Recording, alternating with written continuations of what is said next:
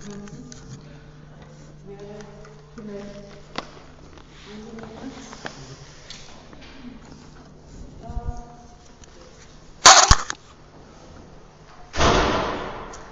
werde heute über Lacans Begriff des Unbewussten weiter einiges sagen, anknüpfend daran dann von einer Kritik von Jean Laplanche sowohl an Lacan als auch an verschiedenen anderen Weiterentwicklungen nach Freud sprechen. Ich werde dann kurz auf den Rode Daxa-Text zu sprechen kommen, den Sie auch über das Wiki zur Verfügung haben.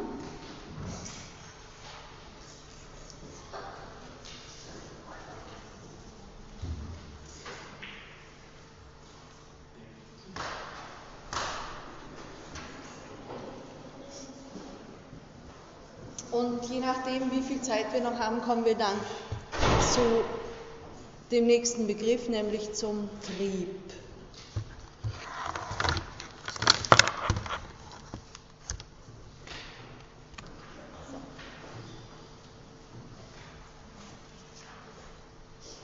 Äh, ich war zuletzt stehen geblieben dabei, dass Lacans Ansatz zum Unbewussten zwei Achsen folgt, nämlich einerseits einer linguistischen Achse,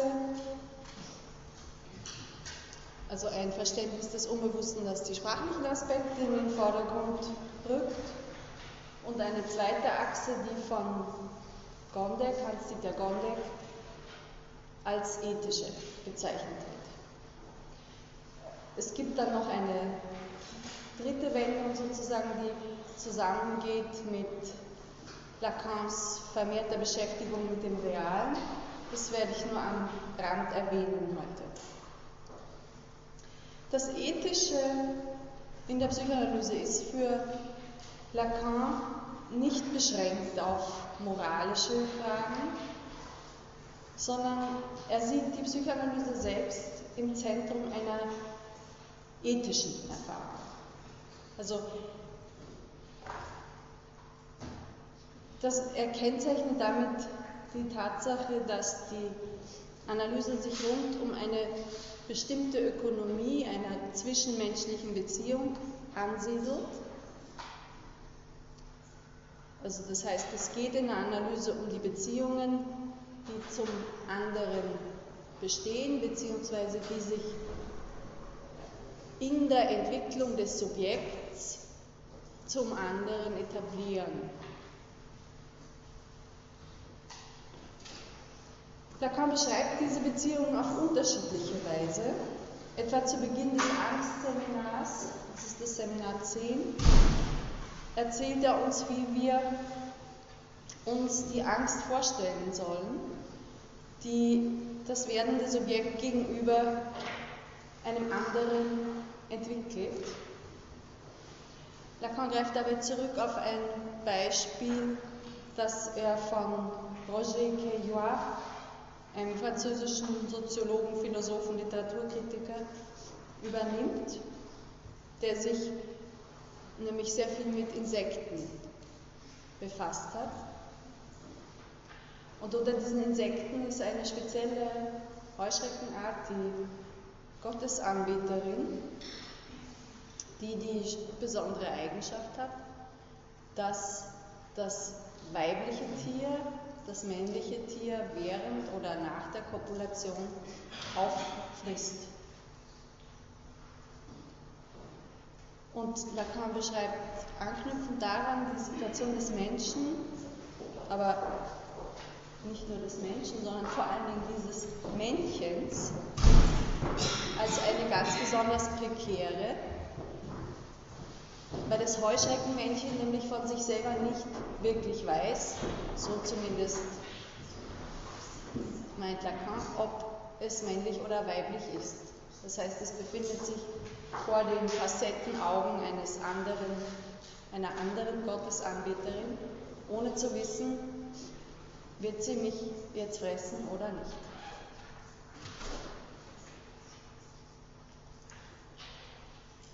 Das heißt, der Bezug zum anderen wird da konzipiert von Lacan als einer, um den herum sich Angst breit macht. Eine zweite Form, und mit der werde ich jetzt ein bisschen mehr Zeit verbringen, in der Lacan das Ethische, den Bezug zum anderen erfasst, sind seine immer doppeldeutig zu lesenden entwicklungstheoretischen Bemerkungen. Doppeldeutig, weil sie sich nicht auf eine psychologische Perspektive beschränken. Er möchte sie nicht auf eine psychologische Perspektive beschränken, sondern sieht sie eingebunden in kulturtheoretische, philosophische Konzepte. Was heißt das? Wenn Lacan etwa vom Imaginären als einer Entwicklungsphase spricht, Sie erinnern sich, ich habe das letzte Mal und auch das vorletzte Mal vom Spiegelstadium als dem Topos der imaginären Entwicklungsphase gesprochen. Wenn Lacan also vom Imaginären spricht, dann ist dabei ebenso wichtig, dass er nicht das Imaginäre als Entwicklungsphase meint, sondern einen Modus, der in der Sprache auftaucht und eine Reihe von Ähnlichkeiten mit dieser frühen Entwicklungsphase vor dem Spiegel hat. Also etwa eine Tendenz, fixe Verbindungen, nicht lösbare, nicht leitfähige Verbindungen zu denken, eine feste Zuordnung zwischen Signifikant und Signifikat anzunehmen, zu glauben, ein Wort bedeutet genau eine Sache und nichts anderes. Etwas, was Sie alle kennen, etwa wenn Sie in Konflikten mit anderen sich vorfinden, wo plötzlich alles auf eine einzige Bedeutung zulaufen kann. Diesen Modus des Denkens, den würde Lacan als imaginär bezeichnen. Entwicklungstheoretisch. Aber jetzt bedeutet die frühe Phase eine Diade, also eine Beziehung, in der nur zwei beteiligt sind.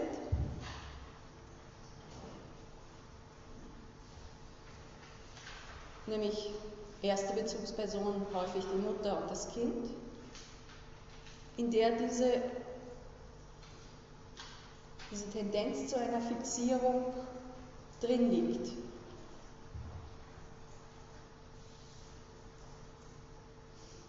Der Eintritt in die symbolische Ordnung als ein Entwicklungsschritt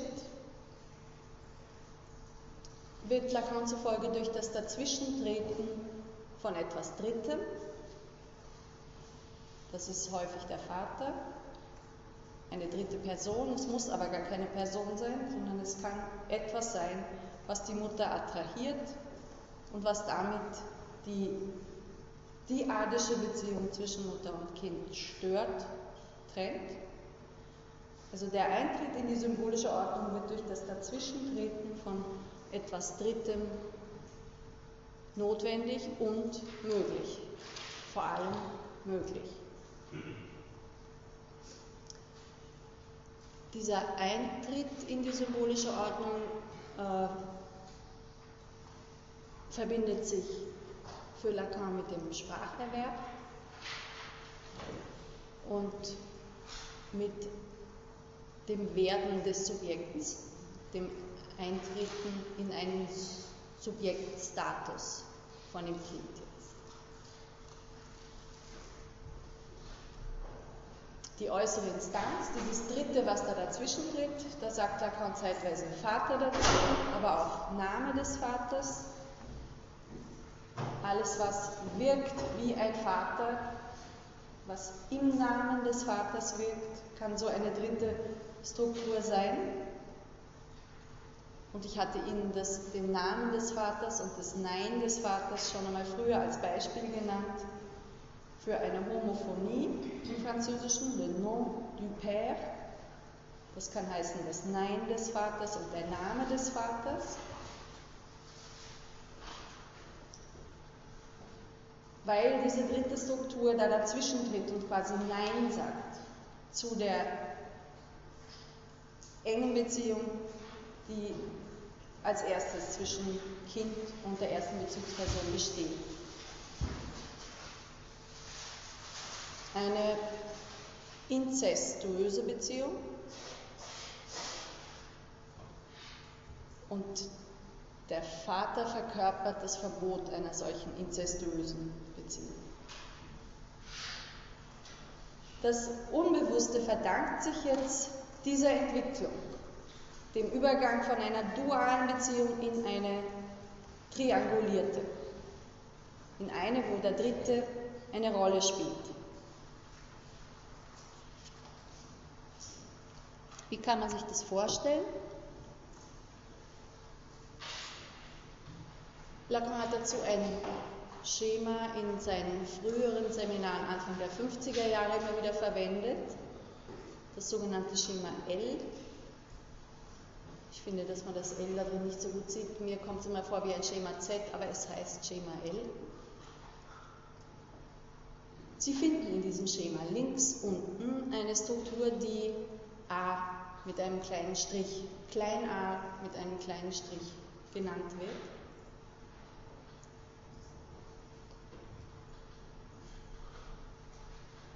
Klein a Strich, da weist ein Pfeil von klein a rechts oben hin. Das klein a, da steht auch gleich dabei anderer oder andere vielmehr für die andere, für die erste andere. Und diese Achse, die zwischen klein a und klein a' verläuft, das ist die Achse, die dem Spiegelstadium entspricht, das Imaginäre. Klein a' wäre der Beginn einer subjektiven Struktur. Das Kind, das sich in Analogie zu klein a zur Mutter wahrzunehmen beginnt als eine beginnend andere Formation, die nicht dasselbe ist wie das klein a, sondern eben klein a Strich.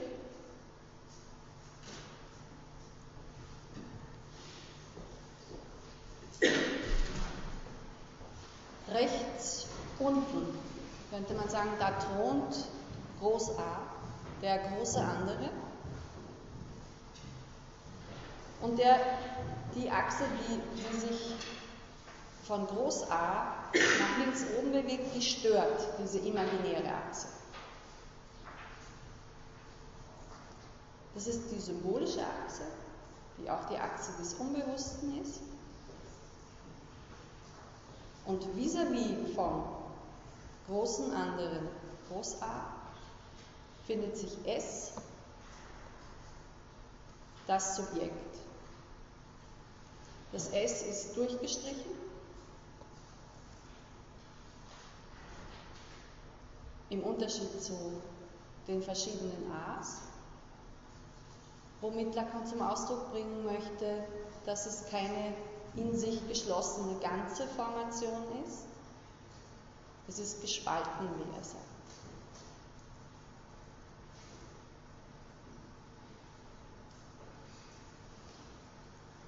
Wobei in dieser äh, Darstellung, das ist jetzt nicht original aus einem Text, finden Sie das S auch noch als ES ausgeschrieben.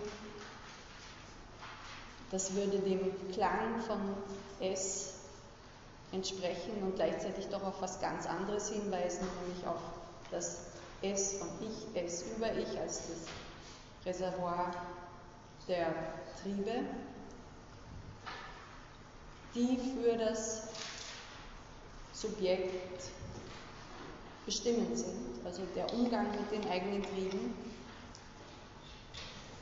macht die Position prekär und gespalten unter anderem. Bitte. Ähm, Position der ersten Person ist jetzt rechts unten kleiner oder eine Person kleiner, als die imaginäre Achse dasteht, oder?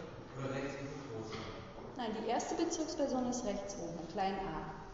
von Kevin Nicom, weil ich also jetzt bei Bruce Fink, er schreibt immer, ähm, wenn, wenn, er von, wenn er Lacan zitiert oder was auch immer, vom großen anderen spricht, schreibt er oft mit Klammern Mother und mit dem großen O wiederholen. Das ist dann ja eigentlich falsch? Nein, das, das ist ähm, nicht falsch, weil, es, weil wenn wir das uns jetzt als Strukturen denken, also als Positionen, die von Personen eingenommen werden können, so gibt es in der Position, die die Mutter vertritt, das kleine a, schon so etwas wie einen Schatten, der von dem großen A hinüberreicht. Also die Mutter, es ist ja nicht so, dass im, im wirklichen Leben einzig der Vater alles verbietet sondern die Mutter ist durchaus ja eine erste, die ja mal etwa sagt, jetzt ist Schluss, so nicht weiter. Also da wirkt das, der, der Name des Vaters, das Gesetzesförmige, das wirkt durch die Mutter durch. Daher die Idee mit dem M für Mother und dann aber ein großes O, sodass sie in dieser Formulierung von Fink äh, die beiden rechten Punkte klein a und groß a in, auf eines projiziert haben, weil im Erleben das oftmals nicht so klar zu trennen ist. Es ist ein, ist ein sehr wichtiger Hinweis, weil in dem, wie ich es dargestellt habe, so ein bisschen holzschnittartig, jetzt der Eindruck entstehen kann, da ist der Vater, da ist die Mutter. Das ist nicht das, was, was Lacan letztendlich dann sagen will, sondern das sind Positionen in der Sprache, die besetzt werden können von Personen und eine Person kann auch von mehreren Positionen etwas vertreten.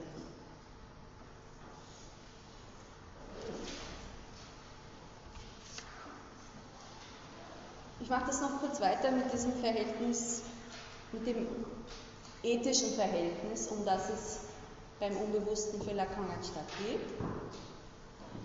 Die Trennung von der ersten Bezugsperson erfolgt regelhaft in zwei Schritten, die Lacan als Alienation und als Separation bezeichnet.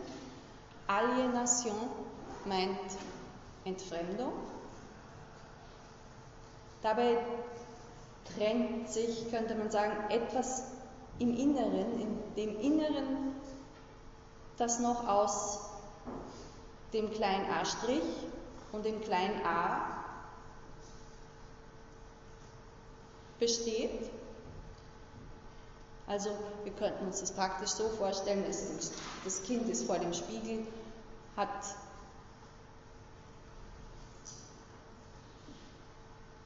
und hat die, die Mutter hinter sich stehen und sieht die Mutter als zweite Figur daneben stehen. Schaut sich selbst an, schaut der Mutter in die Augen und bei dem die Mutter anschauen, taucht eine erste Unsicherheit aus, auf, bin ich das jetzt? Was bin ich jetzt? Wer bin ich jetzt hier? Also eine, eine Erfahrung von, da bricht etwas auf, die Freude über die ganze Gestalt, die beim ersten Blick in den Spiegel da war, macht einer Befremdung Platz.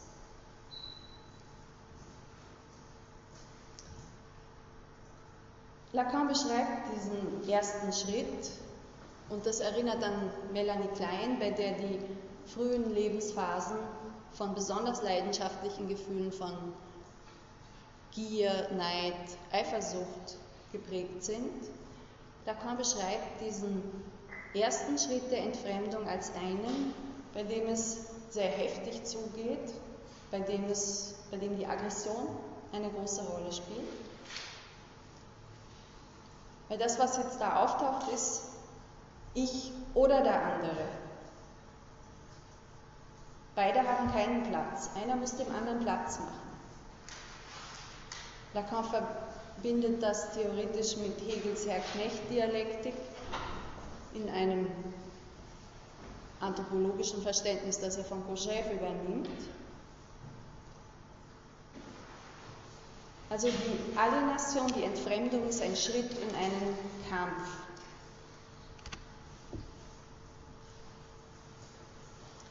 Der zweite Schritt der Trennung ist die Separation, was dann im eigentlichen Sinn Trennung heißt. Dabei gilt es, die Kastration anzuerkennen, anzuerkennen, dass man selber, aber vor allen Dingen der andere nicht vollständig ist.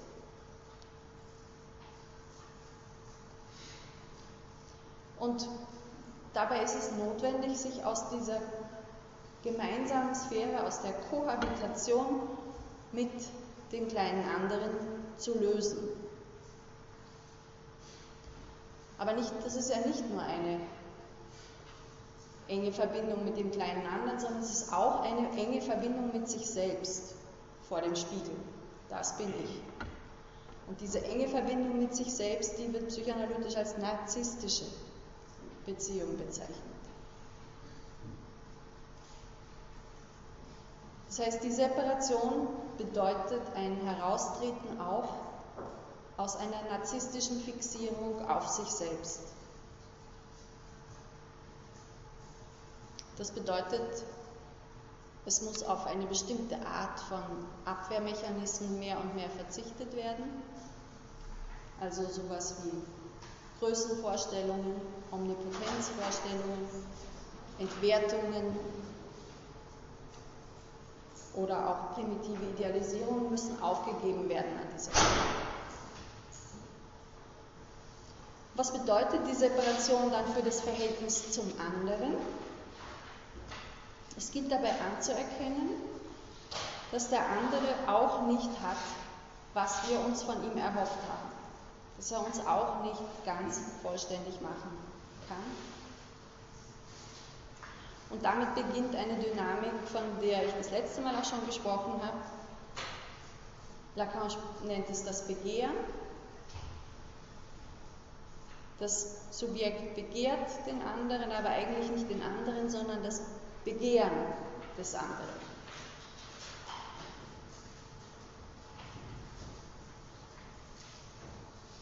Und da gibt es dann eine mehr oder minder wechselseitige Angewiesenheit auf das Begehren.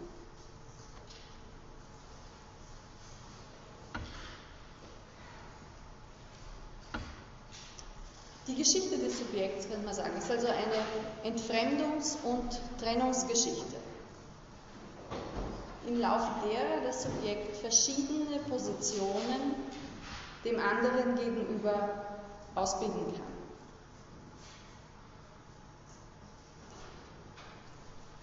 Ich habe Ihnen da vier verschiedene Strukturen aufgezeichnet, weil das die Art und Weise ist, wie jetzt Lacan versucht, unterschiedliche, auch pathologische Entwicklungen als Verhältnisse zum anderen darzustellen.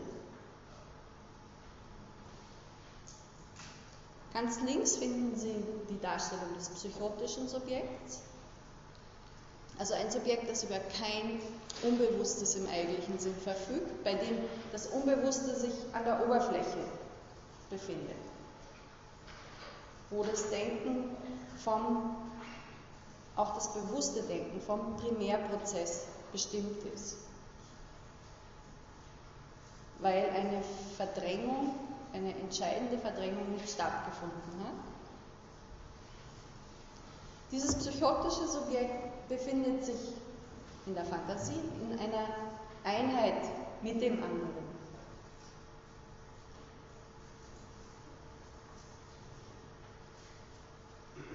Wobei sie diesen anderen klein und groß schreiben müssten eigentlich, oder ich vielmehr hätte ihn klein und groß schreiben müssen weil es da keine Unterscheidung zwischen dem einen und dem anderen anderen gibt.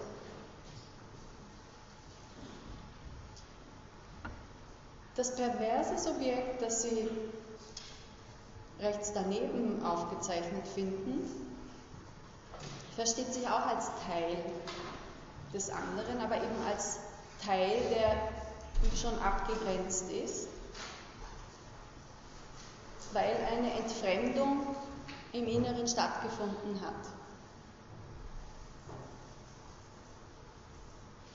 Das neurotische Subjekt finden Sie hier in zwei Varianten als hysterisches und als zwangsneurotisches Subjekt. Das hysterische Subjekt streicht sich selbst durch und macht sich zu so einem kleinen A für den großen anderen, während das zwangsneurotische Subjekt das umgekehrt macht. Es streicht den anderen durch und macht ihn zu einem kleinen A in der eigenen Sphäre. Entschuldige Frage, was ist das kleine A im Verhältnis zum Subjekt? Was ist da jetzt raus? Und zweite Frage, wie schaut eine gesunde Struktur aus?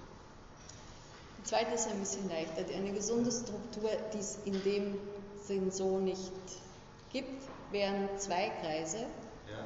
wo sich ein Subjekt und der andere gegenüberstehen. Okay. Ja? Ähm, das kleine a ist in diesem Zusammenhang zwar abgeleitet von dem kleinen a, das ich Ihnen beim Schema L da gezeigt habe, die Position der Mutter rechts oben, aber es ist nur abgeleitet davon und meint in der weiteren äh, Entwicklung von Lacan ein Phantasma. Es meint eine Formation, die man braucht, um eine Beziehung zum anderen herzustellen.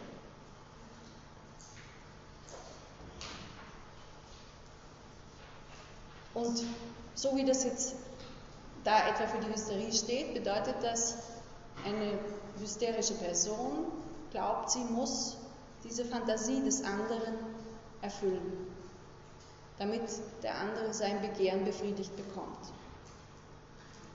Umgekehrt hat der Zwangsneurotiker die innere Fantasie, innere streichen Sie gleich wieder durch, die Fantasie, dass der andere so sein muss, wie er das braucht, damit sein Begehren erfüllbar ist.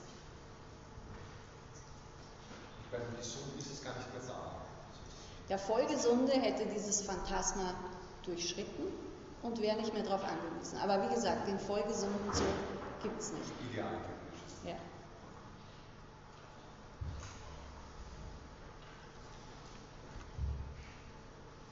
Ich komme jetzt zurück zu den eigentlichen Bemerkungen von Lacan über das Unbewusste und beziehe mich dabei, so wie das auch in der ersten der Veranstaltung angekündigt war, hauptsächlich auf sein elftes Seminar, in dem Lacan vier Grundbegriffe behandelt.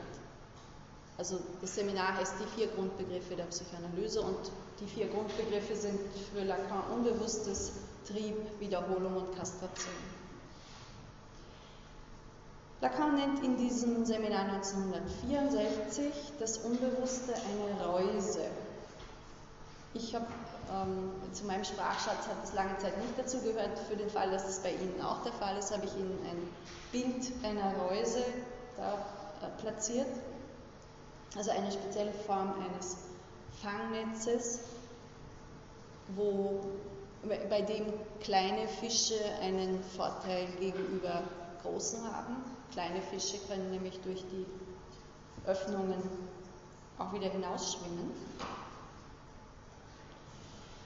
Wenn Lacan das Unbewusste eine Reuse nennt, dann unterstreicht er damit einmal bestimmte Aspekte des Unbewussten. Das Unbewusste ist, bitte. Wie heißen die Grundbegriffe bitte nochmal? Bitte? Wie heißen die vier Grundbegriffe bitte nochmal? Ähm, Unbewusstes, Trieb, Wiederholung und Kastration.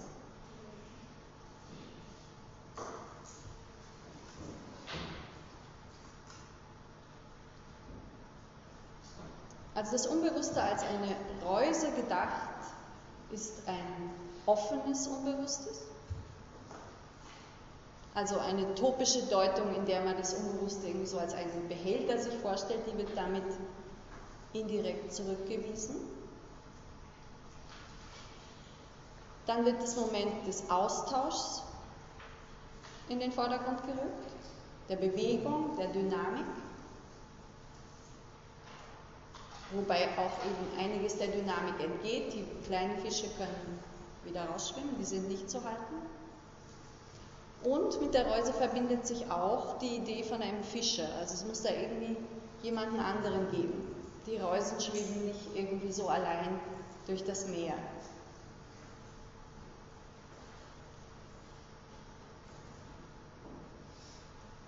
Das heißt, auch in diesem Reusenbild haben Sie das ethische Moment des Unbewussten bei Lacan mit drin.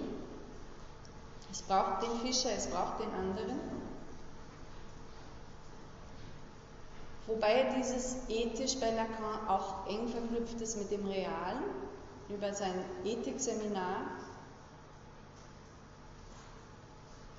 wo er sagt, das, was das Subjekt eigentlich anstrebt, bei allen moralischen Konzepten, die es sich selber zurecht, zurechtlegt, ist eine Form des Genießens. Und Genießen ist ein Zustand, der zum Realen gehört. Das ist eine Art der mehr oder minder ununterbrochenen und daher auch unangenehmen Befriedigung.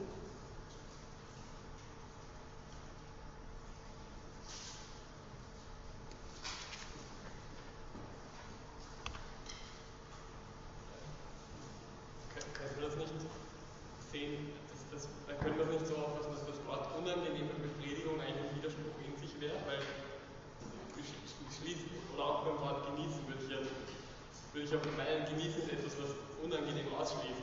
Oder mhm. wie kann man das? War auch ein bisschen sehr schnell von mir. Ähm, genießen hat auch bei Lacan jetzt diese positiven Aspekte auch. Allerdings, wenn Sie sich vorstellen, ähm, irgendeine genussvolle Tätigkeit, über die man jetzt leicht sprechen kann, sagen wir Essen. Ne? Ähm, wenn Sie das ununterbrochen tun, setzt irgendwann etwas Unangenehmes ein. Oder wenn Sie sich die Gegenwart von jemand anderen vorstellen, auch von jemandem, die oder den Sie sehr gerne in der Nähe haben, ist es, wenn es überhaupt nicht unterbrochen wird, kommt da eine andere Qualität dazu. Also äh, das Genießen bringt die Lust um, könnte man sagen. Und damit wird ist es auch ein bisschen widersprüchlich von einer Befriedigung zu sprechen, weil es ist ein, ein gleichförmiger Zustand damit gemeint. Könnte man auch sagen, Übersättigung sozusagen, oder? Die Übersättigung ist das, was dann auf jeden Fall der unangenehme Aspekt darin ist, ja? Bitte. Ähm, ich habe den Zusammenhang mit dem Realen nicht ganz verstanden.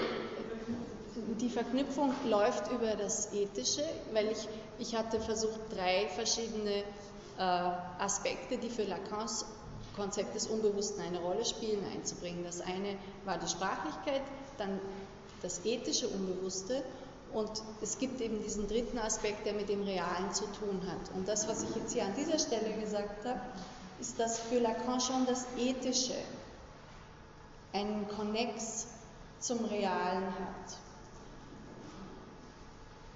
Und das ist deswegen sehr gut, dass Sie fragen, weil es gehört auch viel, viel langsamer gesagt. Das ist deswegen erstaunlich, weil eigentlich das Symbolische der Bereich ist, in dem eine, ein Verhältnis des Begehrens zum anderen sich halten kann, hergestellt werden kann. Und man eigentlich gar nicht so schnell draufkommen würde, dass das reale, wie, wie reale Erfahrungen mit dem anderen aussehen. Und Lacan sagt jetzt, in dem Ethikseminar, äh, Seminar 7, wo er die, den kategorischen Imperativ von Kant untersucht, der ja was sehr Strenges, was sehr Formales hat, dass darin, in solchen ganz strengen, rigiden Vorstellungen, ein Wunsch sich bemerkbar macht nach einer seltsamen Begegnung mit dem anderen, die mit so etwas Fusionierten zu tun hat, wo genau das Symbolische, obwohl der kategorische Imperativ was Sprachliches ist und so ein, ein symbolisches Gesetz eigentlich darstellt, dass da im Kern etwas wirksam ist, wo es darum geht, eine Beziehung des Genießens herzustellen oder einen Rest der aus dem Verhältnis zur Mutter uns weiter verfolgt, immer wieder noch zu erreichen.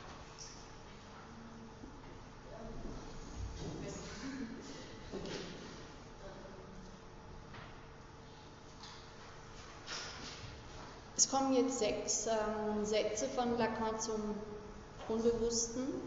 Ich hatte Ihnen das letzte Mal gesagt, so einen ganz zentralen Text zum Unbewussten findet man gar nicht leicht bei Lacan. Ich bin dann nachher drauf gekommen, das auch wieder etwas zu vollmundig war. Es gibt schon einen Text, der sich direkt auf das Unbewusste bezieht, das heißt die Stellung des Unbewussten. Das ist aber eine recht komplizierte Antwort auf ein anderes Problem, auf das ich heute noch zu sprechen kommen werde. Und aus dem kann man jetzt nicht den, äh, die zentralen Vorstellungen, die sich bei Lacan auch gewandelt haben im Laufe der Zeit, so gut herausdestillieren. Daher bringe ich Ihnen also jetzt sechs Sätze aus verschiedenen Seminaren. Das Unbewusste strukturiert wie eine Sprache. Das ist ein Satz, den Sie, auch wenn Sie von Lacan nicht viel gehört haben, wahrscheinlich früher oder später irgendwann einmal gehört haben könnten. Man könnte sagen, steht in jeder Mittelklasse Lacan-Einführung drin. Wobei das aber eben kein Satz ist, der so selbstverständlich ist, wie er dann gerne auch reproduziert wird. Ich habe das das letzte Mal schon angedeutet und das kommt heute auch noch genauer. Wir, kommen, wir bekommen Schwierigkeiten, wenn wir Freuds Aufteilung von Sachvorstellungen und Wortvorstellungen auf unbewusst, vorbewusst und bewusst nehmen und das versuchen damit zu verbinden, dass das Unbewusste strukturiert ist wie eine Sprache. Weil für Lacan eine Sprache wesentlich durch Signifikanten, also Wortvorstellungen geprägt ist und Freud aber sagt, im Unbewussten sind die Sachvorstellungen. Wie kann sich das ausgehen, wenn Lacan doch sagt, dass er zu Freud zurück möchte.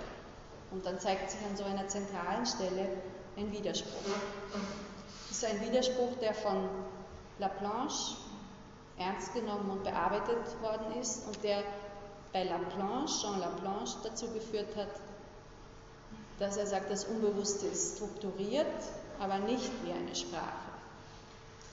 Aber das stelle ich dann im Detail noch dar.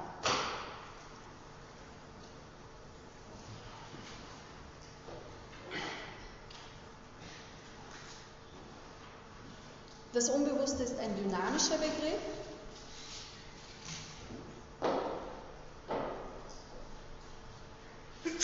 Wobei Lacan da weniger auf Freuds ähm, dynamischen Begriff des Unbewussten direkt verweist, sondern mehr sagen möchte, dass das Unbewusste etwas ist, was mit einer Kraft zu tun hat. Und es ist aber nicht allein die Kraft, um die es geht, sondern Ursache. Und ihr Zusammenhang mit dem Unbewussten. Da kommen wir jetzt auch noch wieder in einen ganz anderen Bereich. Von Ursachen war bis jetzt nicht die Rede. Lacan sagt, wenn er von Ursache spricht, dann ist stets etwas Unbestimmtes, Antibegriffliches im Spiel. Es gibt ein Loch, sagt er, und im Raum dazwischen oszilliert etwas. Das heißt, hier kommen wir jetzt wieder ganz nah an so einen realen, eine reale Vorstellung über das Unbewusste.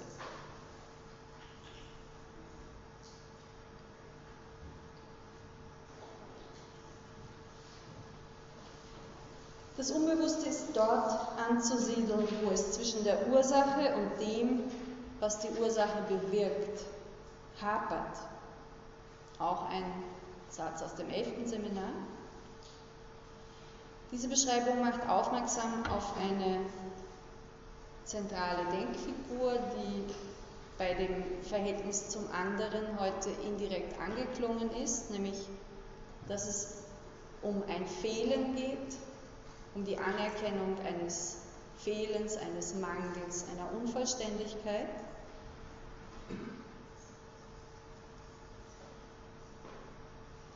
Dass etwas fehlt, macht empfänglich für das, was unbewusst geblieben ist. Oder auch das Unbewusste braucht die Frage, die Frage, die stets eine Frage vom anderen ist.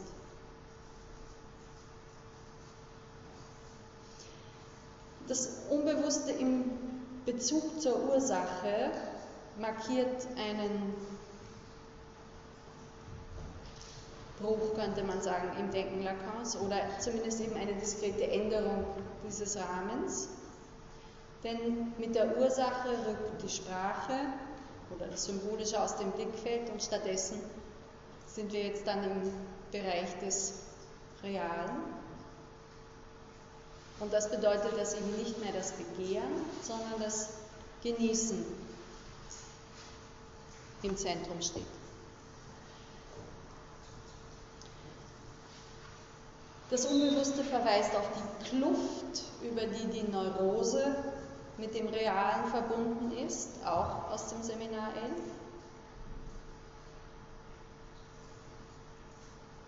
Es ist wieder eine Zuschreibung, die die Diskontinuität, den Bruch, den Riss in den Vordergrund rückt, sich also gegen Ganzheit und Totalität stellt. Also Lacan wendet sich immer wieder, das haben Sie auch bei diesem Subjekt, das durchgestrichen ist, gesehen. Lacan wendet sich immer wieder gegen Bewegungen, die auf eine Vereinheitlichung hinauslaufen. Die Vorstellung, einheitlich und ganz zu sein, ist etwas Imaginäres. Denn das symbolische Selbst verdankt sich dem Bruch, der Unterbrechung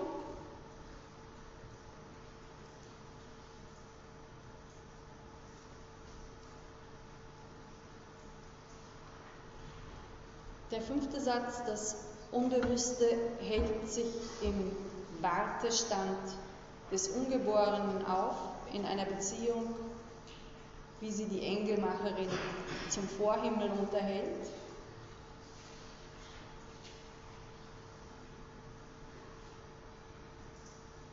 Das ist rätselhaft, ausgesprochen rätselhaft. Ich habe Ihnen, ich weiß nicht, ob ich das hier na, ich habe es im Wiki angegeben. Da gibt es einen Text, der das ein bisschen aufschlüsselt von einem Kollegen. Ähm, ich meine, es wird damit aufmerksam gemacht darauf, dass das Unbewusste etwas umfasst, was ausgeschlossen ist, was sich nicht integrieren lässt und was, auch wenn es einmal gerade gegeben ist, schon wieder verschwindet. Also eine Flüchtigkeit eine Randständigkeit des Unbewussten.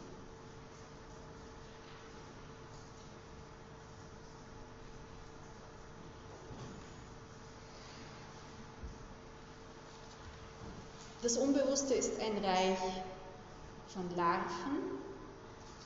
Es ist etwas eingeschlossen im Unbewussten, aus dem etwas anderes und irgendwie auch Lebendiges werden kann.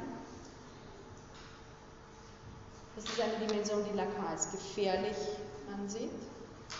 Daran rührt niemand ohne Gefahr. Und so sagt er, diese Dimension wurde vergessen, insbesondere dadurch, dass es zu einer Psychologisierung des Unbewussten in der Weiterentwicklung der Psychoanalyse gekommen ist.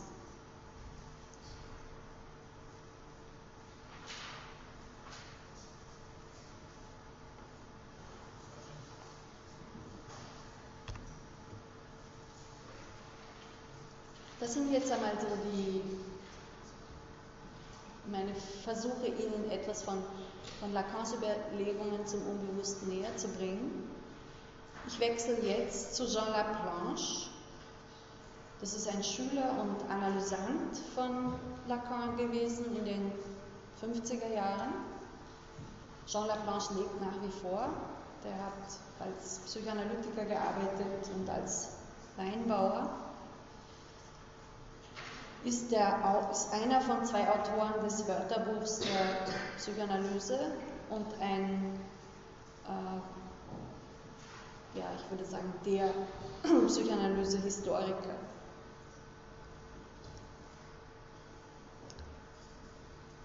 Er hat sich speziell befasst mit, mit auch Widersprüchlichkeiten der Freudschen Theorie und versucht daraus äh, Kompromisse so zu bilden, dass er mit den verschiedenen Strängen bei Freud gut umgehen kann. Was das Unbewusste betrifft, aber nicht nur das, äh, hat er einen ausgeprägten Konflikt mit Lacan gehabt. Eine Kontroverse, die recht einseitig eigentlich geführt worden ist. Und in den Text, den ich Ihnen da rechts unten angegeben habe, die kurze Abhandlung über das Unbewusste, fließt auch einiges von dieser Kontroverse ein.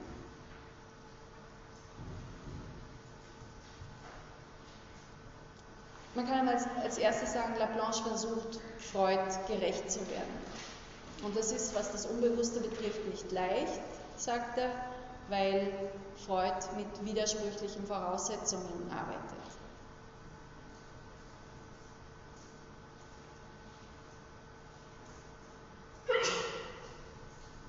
Das Einzigartige der Freudschen Konzeption des Unbewussten sieht Laplanche darin, dass es über die Praxis der Psychoanalyse einen Zugang, und zwar einen ganz spezifischen Zugang zum Unbewussten gibt, zu diesem Freudschen Unbewussten. Die Probleme, die sich Freud durch unterschiedliche Ansätze schafft, sehen jetzt so aus. Freud beschreibt das Unbewusste einerseits als Teil einer Abstammungsreihe, das heißt, er fasst das Unbewusste als eine unbewusste Vorstufe.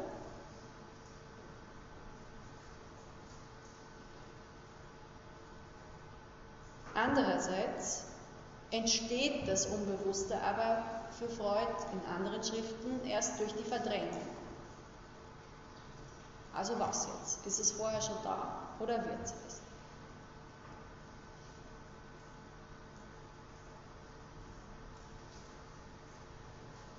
In der Weiterentwicklung der Psychoanalyse ist ganz oft die erste Idee, nämlich dass das Unbewusste einer Abstammungsreihe zuzuordnen ist, in den Vordergrund geraten.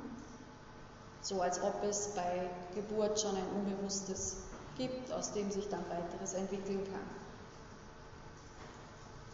Melanie Klein wäre ein Beispiel dafür.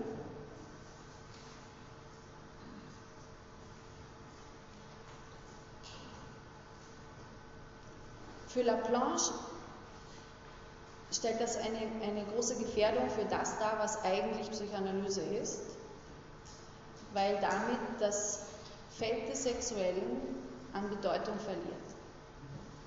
Weil der Bereich des Sexuellen derjenige ist, auf dem sich die Verdrängung und die Verdrängungsleistungen entwickeln. Und wenn jetzt das Unbewusste schon von vornherein da ist, dann ist das, wird das Sexuelle zu einem Epiphänomen mehr oder weniger.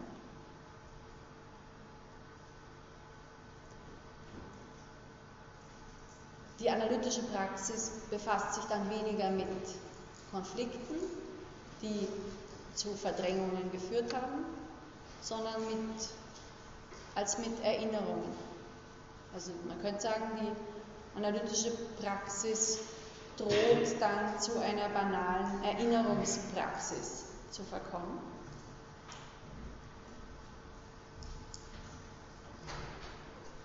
Damit einhergeht eine andere Konzeption des Triebbegriffs. Das erkläre ich Ihnen jetzt nicht näher, dazu kommen wir entweder heute oder das nächste Mal.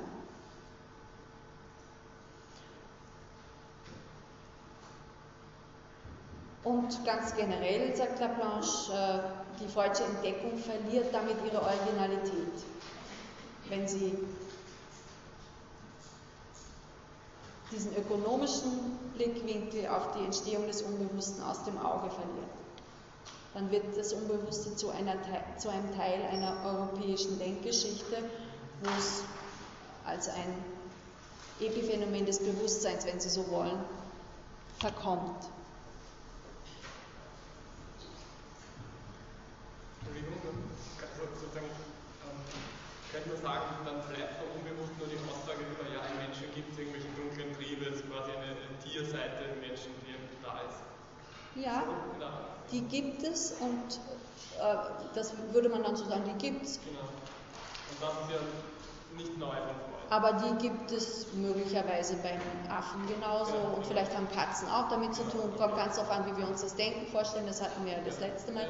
Also es wird ein, ein bestimmter Aspekt dann verharmlost.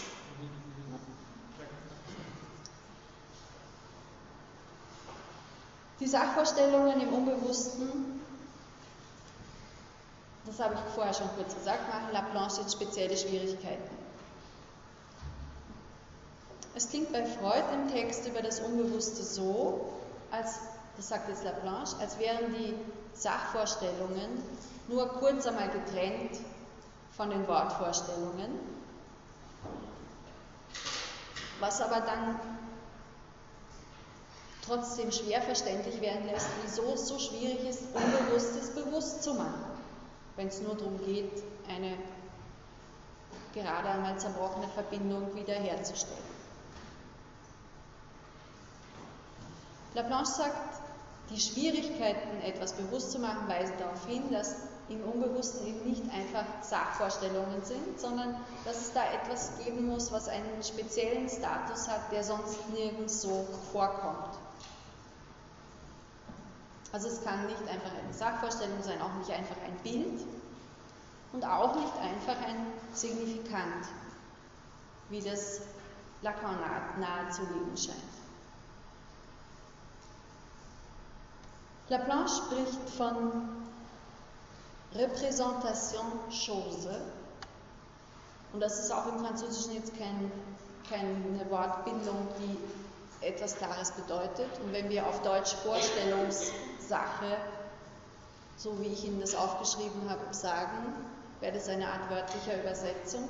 Es wird in den deutschen Laplanche-Übersetzungen meist umgekehrt Sachvorstellungen und zwischen Sach und Vorstellung dann ein Bindestrich gemacht, um zu sagen, es ist etwas anderes. Es ist nicht genau dasselbe wie die Sachvorstellung, von der Freud spricht. Das Spezielle an dieser Repräsentation Chose ist, dass sie auf nichts außer sich selbst verweist. Es ist eine Sachvorstellung, der jeder Bezug verloren gegangen ist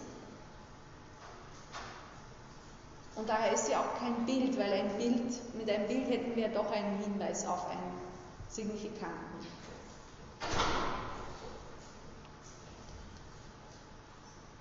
Laplanche fragt sich, wie diese speziellen Gebilde, die für ihn das Unbewusste ausmachen, in das Unbewusste kommen. Das hat er sich Ende der 50er Jahre speziell gefragt war, da gab es eine Tagung über das Unbewusste in Bonn-Wahl, eine Tagung, wo sich eine Reihe von Psychiatern, Philosophen, Psychoanalytiker getroffen haben, unter anderem Laplanche, Leclerc, aber auch Lacan, wobei Lacan dort nicht selber gesprochen hat, sondern also keinen Vortrag gehalten hat, sondern nur kommentiert hat und aus diesen Kommentaren ist der Text, den ich vorhin erwähnt habe, über die Stellung des Unbewussten bei Lacan entstanden. Laplanche stellt auf dieser Tagung in einem sehr langen und recht ähm, umständlichen Text anhand eines Traumes äh, einen, eines Patienten dar, wie man in einer Analyse zu einem zentralen Signifikanten finden kann, der das Schicksal eines Subjekts bestimmt. Aber das ist nicht der Grund, warum ich das jetzt hier erwähne, sondern dieser Text ist eben der erste, wo Laplanche sagt, das Unbewusste ist strukturiert, aber nicht wie eine Sprache,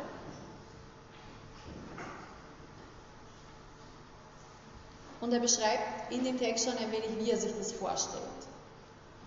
Die Situation zwischen der ersten Bezugsperson und dem Kind, Laplanche sagt eher schon Mutter und Kind, bezeichnet er als eine anthropologische Grundsituation, in der, in der vom, von Seiten der Mutter oder in der ersten Bezugsperson bei jeder Mitteilung, aber nicht nur bei jeder Mitteilung, bei jeder Berührung, bei jeder Geste, die sich auf das Kind bezieht, immer mehr mitgeteilt wird, als bewusst manifest gemeint ist. Es ist immer noch ein bisschen etwas anderes dabei. Ein, eine Streichelbewegung enthält mehr als eine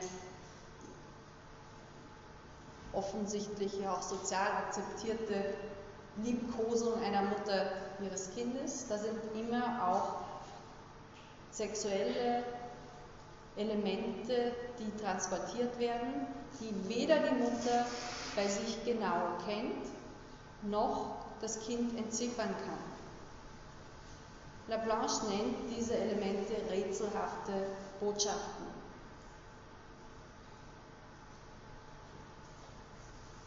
Also der Erwachsene vermittelt Sexuelles, das er selber nicht versteht. Und diese rätselhaften Botschaften, das sagt Lablanche in dem äh, Bonval-Text, die hängen sich quasi an das Gesprochene, richtig mit einem gewissen Gewicht dran. Die Mutter sagt, du mein Schatz, und an diesen Schatz hängt sich etwas noch mit dran, was das Kind nicht versteht. Und damit wird der Ausdruck Schatz mit hinuntergezogen. Er sagt es wirklich auch so räumlich ins Unbewusste. Und wird zu, dann hängt an diesem Schatz etwas Rätselhaftes dran, was nicht verständlich ist und was auch irgendwie nur sich selbst bedeutet. Schatz. Weil das Kind nicht weiß, was mit Schatz in dieser sexuellen Konnotation gemeint ist. Und aus diesen Elementen setzt sich für Laplanche das Unbewusste zusammen.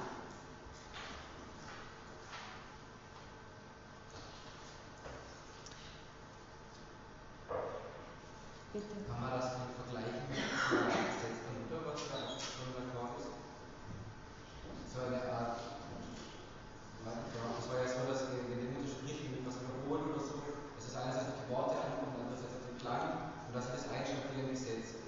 Das Gesetz der Mutter, jetzt in einer Weiterentwicklung von, von Lacan, äh, wie es etwa Geneviève Morel vorschlägt, ich glaube, ich würde mich schwer tun, das gleichzusetzen damit, weil bei Laplanche diese sexuelle Konnotation so in den Vordergrund rückt, während äh, das Gesetz der Mutter bei Lacan oder auch bei Morel mehr so was ganz Aggressives und in der Aggressivität Lebensbestimmendes hat, wo das Sexuelle nicht die Hauptsache ausmacht. Kann sein, muss aber nicht sein. Ist aber Gesetz Mutter mehr auf äh, Begehrensstruktur zu sehen, oder?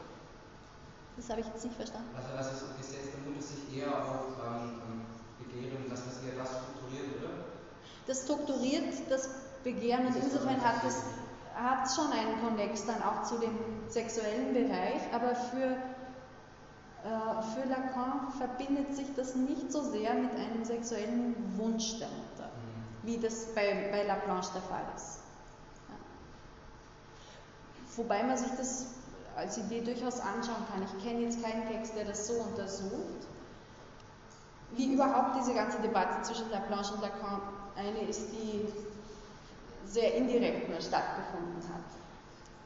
In dem, auf dem äh, Kongress in Bonval greifen Laplanche und sein Co-Autor Leclerc Lacan ziemlich an, der dort relativ wenig darauf reagiert, in seinem Text dann die Stellung des Unbewussten eher so ein bisschen ironisch, lächerlich äh, etwas auf, aufnimmt von dem, was, was Laplanche gegen ihn gesagt hat.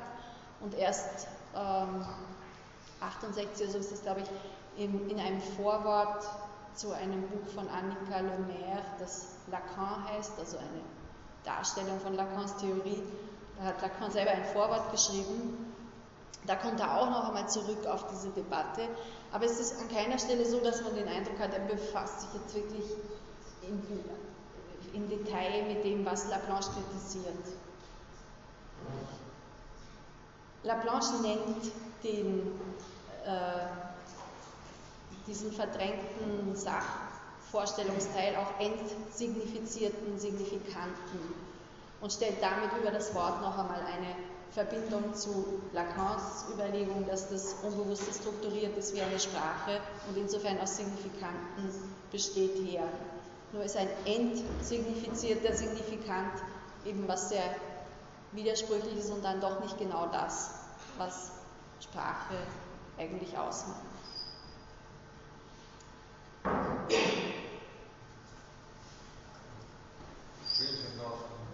Bitte? Zwar es hängt sich immer so etwas Sexuelles dran an die Erfahrung. Ähm, und wie steht es mit emotionalen Sachen?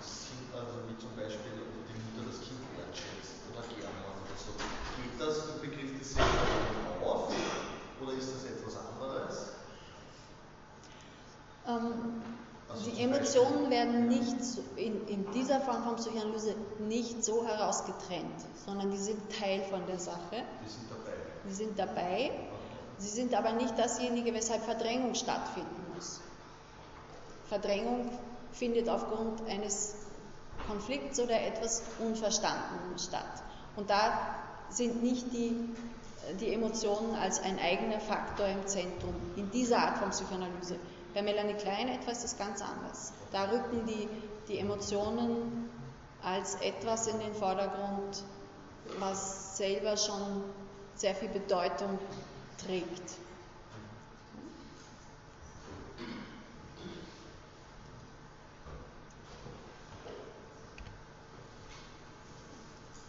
Ich komme jetzt zu dem Text von Christa Rode Daxer, den Sie im Wiki auch finden. Das ist ein Text, ein, ein Vortrag zum 40-jährigen Bestehen von einem psychoanalytischen Lehrinstitut in Hannover, den ich ganz passend äh, für unser erstes Stichwort eben fürs Unbewusste hier gefunden habe, weil er relativ knapp und kurz verschiedene Konzeptionen des Unbewussten nochmal zusammenfasst.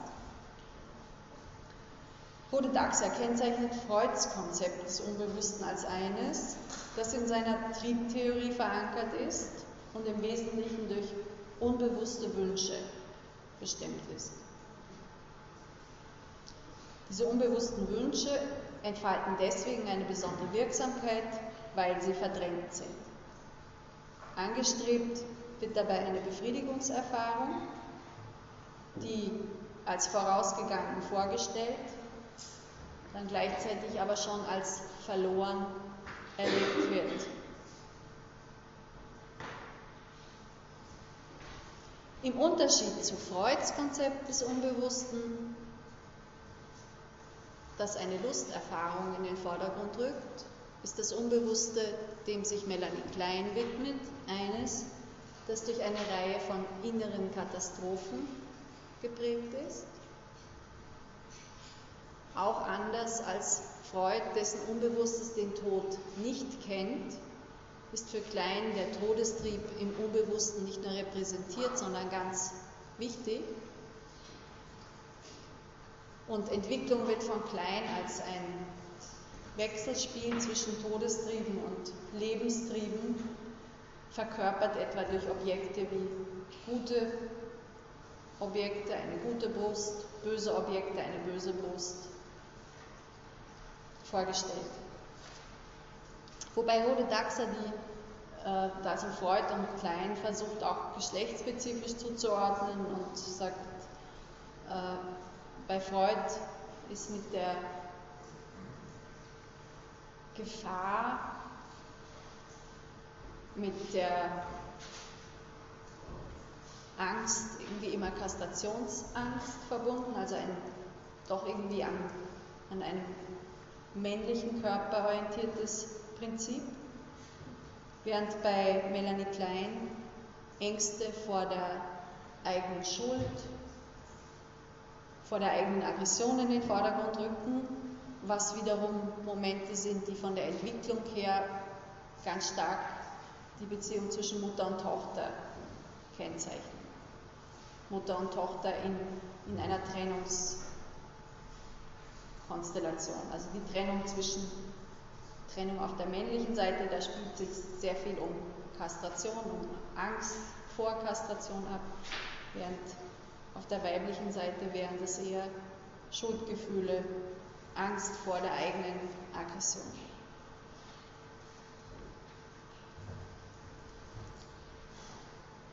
Die relationale Psychoanalyse, die ich hier jetzt nicht eigens auch bei den weiteren Begriffen besonders berücksichtige, das wäre die amerikanische Spielart oder Weiterentwicklung der Psychoanalyse Freuds. Die versteht unter dem Unbewussten etwas, was sich nur in der Präsenz des anderen bzw. in der Interaktion mit diesem anderen manifestieren kann. Diesen Bezug zum anderen haben wir jetzt bei Lacan ja in vielfältiger Form gesehen, aber die relationale Psychoanalyse ist eine Ich-Psychologie. Und Ich-Psychologie bedeutet, dass sie sich auf die zweite Topik vor allem zurückführen lässt, also auf ein Konzept des Psychischen, wo ich, es und über ich ein Subjekt ausmachen und nicht das Bewusste, Vorbewusste und das Unbewusste. Was nicht bedeutet, dass es das in der zweiten Topik nicht gibt, aber es ist nicht der Hauptblickpunkt, sondern der Hauptblickpunkt in der zweiten Topik ist, wie kann ein Ich die Anforderungen des Über-Ichs und den Druck des Es entsprechend integrieren.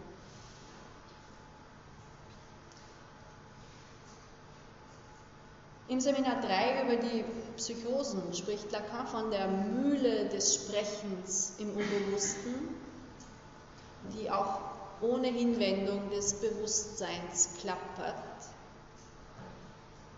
Und da sagt er, dieser angeblich innere Monolog ist aber eigentlich nur die Fortsetzung eines äußeren Dialoges. Und das wäre der Grund, weshalb er das Unbewusste als den Diskurs des anderen bezeichnet.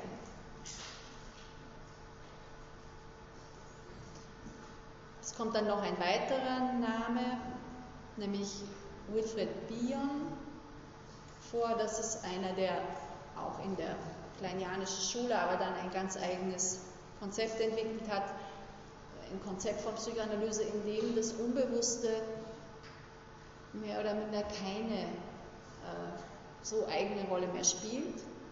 Er verzichtet mehr oder minder auf den Begriff des Unbewussten und spricht stattdessen vom Unendlichen, von einem Zustand jenseits des Zeitgefühls.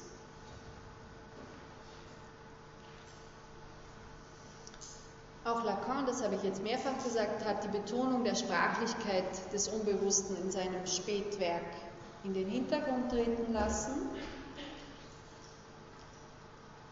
Colette Soler, eine französische Analytikerin, weist zu Recht darauf hin, dass mit dieser Verschiebung auch der Gedanke, dass etwas entziffert werden könnte vom Unbewussten, dass dieser Gedanke auch mehr oder minder verschwindet bei Lacan.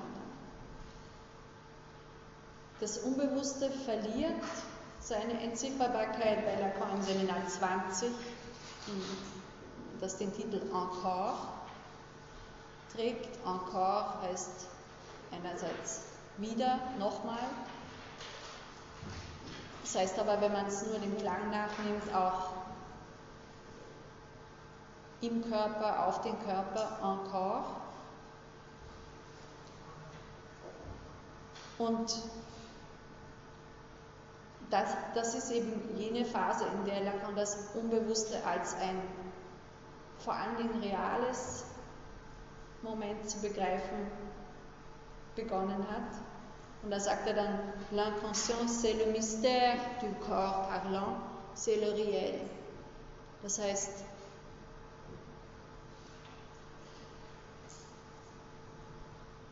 das Unbewusste ist das Geheimnis des sprechenden Körpers, das Reale. Da kommt es zu einer Engführung praktisch zwischen dem Realen und dem Unbewussten. Und wenn, man kann das dann auch weiter in seinen folgenden Seminaren noch, noch sehen. Im, im Saint-Tom-Seminar etwa gibt es eine Stelle, wo er so, so gesprochen hat, dass man den Eindruck hat, er verzichtet, ähnlich wie Bion, auf den Begriff des Unbewussten. Was zu tun hat damit, dass er versucht, äh, einer kulturellen, einer sozialen Veränderung gerecht zu werden, die sich in anderen Störungsbildern manifestiert. Andere Störungsbilder in den 70er Jahren, als man es etwa in den 50er oder 40er Jahren gekannt hat. Wo perverse Strukturen eine sehr viel größere Rolle spielen in dieser späteren Zeit. Und man kann äh, das Perverse als ein Verhältnis zum Gesetz, zum strukturierenden Namen des Vaters nehmen, bei dem es darum geht, das Gesetz zum Wirken zu bringen den Namen des Vaters wirksam zu machen, zu rufen nach einem Nein.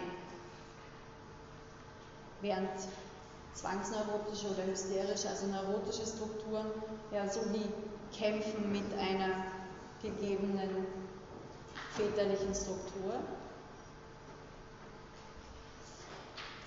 Und indem Lacan versucht, diese Veränderung in den Störungsbildern für die einen, einen ähm, kulturellen Hintergrund zu entdecken, kommt er mehr und mehr dazu, die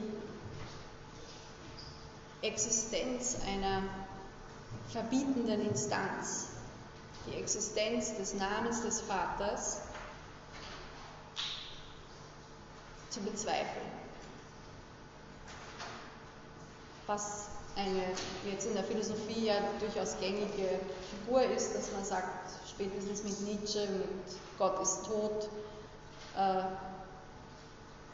ist eine, eine Zeit zu Ende gegangen, in der eine selbstverständliche Bezugnahme auf eine Autorität gesellschaftsstiftend war und mit einer gewissen Verlangsamung findet sich das auch in den psychischen Strukturen wieder, dass diese Sicherheit, die durch eine solche Vorstellung einer Autorität gegeben war, eine Sicherheit, gegen die man neurotisch auch anzukämpfen äh, bemüht war, dass die verloren gegangen ist. Und das Unbewusste Freuds, damit habe ich jetzt einen großen Bogen gemacht, das Unbewusste Freuds wäre noch in einer kulturellen Vorstellung enthalten, in der es einen Vater und väterliche Autorität und Verbotsstrukturen gibt, die inzwischen so nicht mehr sicher sind. Und damit schlägt Lacan in der Mitte der 70er Jahre vor, dass man auf den Begriff des Unbewussten auch verzichten kann, beziehungsweise ihn so in dieser Form, wie er beschrieben war, nur bei einzelnen Strukturen noch finden kann. Es ist nicht unmöglich, sich in einem solchen Kontext zu entwickeln, aber das ist nicht mehr so weit verbreitet. Wobei man sich fragen kann, wie weit das vorher verbreitet war, wenn man das auf andere Kulturen jetzt ausdehnt. Da, da will ich jetzt irgendwie jetzt nicht weiter spekulieren.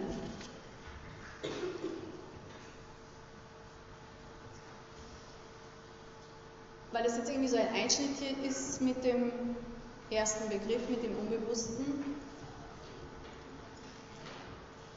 Frage an Sie, gibt es unmittelbar Nachfragen, Bemerkungen? Bitte. Also zwei Folien äh, zuvor haben Sie gesprochen über die zwei äh, Ansätze bei Freud, die widersprüchlich sind. Einerseits also das Unbewusste als ökonomisches. Äh, ja, genau. Also äh, diese Verdrängung und so weiter und äh, als Teil einer Abstimmungsreihe, dass das das ist, wo etwas dann äh, hervortritt. Äh, für mich gehört das irgendwie natürlich zu, zusammen. Und ich sehe da also, äh, unmittelbar keinen Widerspruch. Ich meine, es kann ja nicht so sein, sozusagen, dass im Augenblick der Zeugung äh, da über, über die DNA schon irgendeine Form von Unbewusstsein da ist. Ich meine, das, ist, das entsteht ja nicht. Das ist ja ein ständiges äh, Abspeichern und, und Hervortreten und ein ständiges Kommen und Gehen sozusagen. Und daher beides Hand in Hand. Wo, wo ist da ein, ein nur man kann natürlich den, den äh, Schwerpunkt mehr auf, auf den einen Aspekt setzen und mehr auf den anderen, aber ich verstehe den Widerspruch nicht. Also ich würde Ihnen zunächst äh, durchaus recht geben, dass man beides braucht. Aber die Frage, wo man den Schwerpunkt setzt, macht dann schon den ganzen Unterschied. Wenn ich äh, davon ausgehe, dass das Unbewusste angeboren ist oder früh entsteht, ich würde ja nicht mitgehen mit Ihnen, dass es über DNA irgendwie passiert, sondern das, dieses Unbewusste, von dem ich spreche, ist eines, das in der Interaktion entsteht. Äh,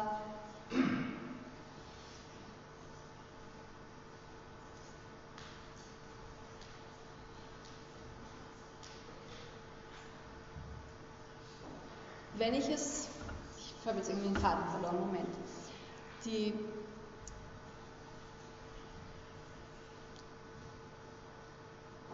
ein, ein Unbewusstes, das gegeben ist, enthält keine Spuren von Konflikt. Oder da ist es nicht wichtig, welche Konflikte ein Subjekt gehabt hat. Und das, das gibt es. Das gibt es ohne Zweifel. Es gibt eine Menge von unbewussten äh, Gefühlen, Erfahrungen, Erinnerungen, was auch immer. Aber das sind keine Zustände, die äh, Spuren der Auseinandersetzung zwischen einem Subjekt und dem anderen, den Erfahrungen der Welt enthalten. Und insofern ist das, was sich dann da darstellen kann, äh, ein, ja, ein, ein Darstellen von Erinnerungen. Oder dass es eine Verdrängung gegeben hat. Dafür würde es nicht unbedingt eine Verdrängung brauchen. Verdrängung, das Konzept der Verdrängung meint, dass etwas weggeschoben werden muss, weil es unerträglich ist in seiner Konflikthaftigkeit. Und äh, wenn man es jetzt irgendwie versucht, sich konkret zu überlegen für Behandlungen, ähm, könnte man schon sagen, dass also das muss schon beides immer eine Rolle spielen. Ja? Aber wenn in dem Moment, wo man sich sehr auf dieses Abstammungsunbewusste bezieht, wird die Frage, Konflikt oder nicht, aus dem Subjekt raus zu einer Konfliktfrage mit der Gesellschaft äh, bewegt. Und das bedeutet, dass man dann von Analysanten, Analysantinnen eine Auseinandersetzung mit der Realität, mit dem, was sich gehört, mit dem, was alle normal finden, vor allen Dingen fordert. Und nicht so sehr eine Auseinandersetzung mit den eigenen sexuellen Impulsen, mit dem, was für das Subjekt konflikthaft war. Ein bisschen deutlicher. Ja? Die die Grund ist, aber vor kurzem diagnostiziert und ähm, habe nicht beantworten können, die Frage, wo braucht die Psychoanalyse eigentlich hinausliefern? Vorher gesagt haben, den Idealtyp des gesunden Menschen gibt es nicht, aber was wird das angestrebt? Also da gibt es eine, eine klare Antwort einmal von Freud drauf. Freud sagt, äh, die Leistungsfähigkeit und die Liebesfähigkeit eines Subjekts soll wiederhergestellt werden. Ähm, Normalität hat Freud dabei nicht vor Augen gehabt. Es ist überhaupt die Frage, ob man von den Strukturen, die ich Ihnen da aufgezeichnet habe, ob man da jetzt eine von so einer psychotischen Struktur etwa in eine normale Struktur gelangen kann. Der Anspruch der Psychoanalyse ist schon, dass man eine Strukturveränderung durch die Behandlung erreichen kann. Anders als andere Psychotherapien. Das strebt, keine andere Psychotherapieform an. Eine Veränderung der Struktur. Ich meine, was sonst, sonst ist das zum Teil auch sehr schulenspezifisch wieder, bei, weil wir da äh, von Lacan gesprochen haben. Da gibt es eine, Mitte der 60er Jahre einmal von so eine Bemerkung, die Durchquerung des Phantasmas. Das wäre das Ziel einer Psychoanalyse. Das heißt, dass man für sich in einer Analyse erfahren und damit auf eine besondere Weise verstanden hat, wie die eigenen Liebesbedingungen aussehen. Und damit das Phantasma auf gewisse Weise auch überflüssig wird.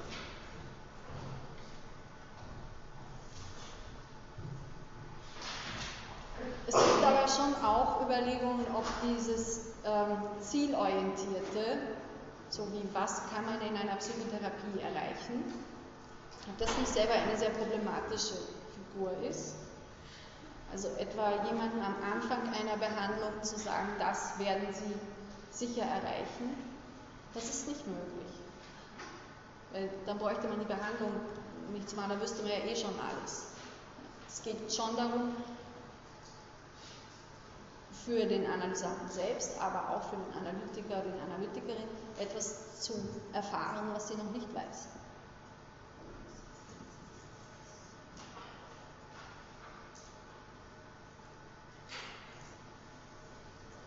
Ich habe eine Frage wegen äh, diesem einen von den letzten Punkten, wenn dieses äh, Vatergesetz verschwindet und damit das Unbewusste sozusagen. Mhm. Gibt es dann überhaupt kein Gesetz mehr oder gibt es dann nur mehr dieses Muttergesetz, was ja irgendwie so wild ist und ähm, also das, so wie ich von dem väterlichen Gesetz jetzt gesprochen habe, habe ich von einer kollektiven Formation gesprochen. Und äh, die Idee von Lacan ist, dass, das, dass dieses Kollektive verschwindet und dass sich das, dass jeder individuell eine Lösung sucht, sich dabei unter Umständen schon an Mustern orientiert, die Lacan als fallische Muster bezeichnet und das ist wiederum verbunden mit Namen des Vaters, geltender Autorität Unbewussten. Oder aber eine andere Form, womit, wo aus den eigenen äh, Erfahrungen und Sätzen, mit denen man lebt und groß geworden ist, eine Weise gefunden werden kann, das Genießen zu organisieren. Und in diesem Ausgang von Genießen sehen Sie auch schon einen ganz entscheidenden Unterschied. Das Begehren, so wie es Lacan beschreibt, ist verknüpft mit der Ordnung des Phallus und dem Namen des Vaters. Und wie weit ein einzelnes Subjekt sich selber so ein Begehren zurechtlegen kann, wenn es nicht zurückgreift auf das allgemeine Angebot, das ist sehr fraglich. Da geht es dann darum, das Lacan sagt, das Genießen durch ein Symptom, durch ein Symptom, eine, eine eigene Bildung, wie zu verwalten. Was ähm, nicht so abstrakt ist. Kann man, man kann sich auch einfach konkreter vorstellen, dass James Joyce etwa dadurch, dass er geschrieben hat, seine psychotische Struktur so im Gleichgewicht halten konnte, ist die Tatsache, dass er eine Anerkennung eines väterlichen Namens für sich so nicht vollziehen konnte, nicht weiter auffällig geworden ist in seinem Leben. Seine Tochter allerdings schizophren geworden ist, nur das ist dann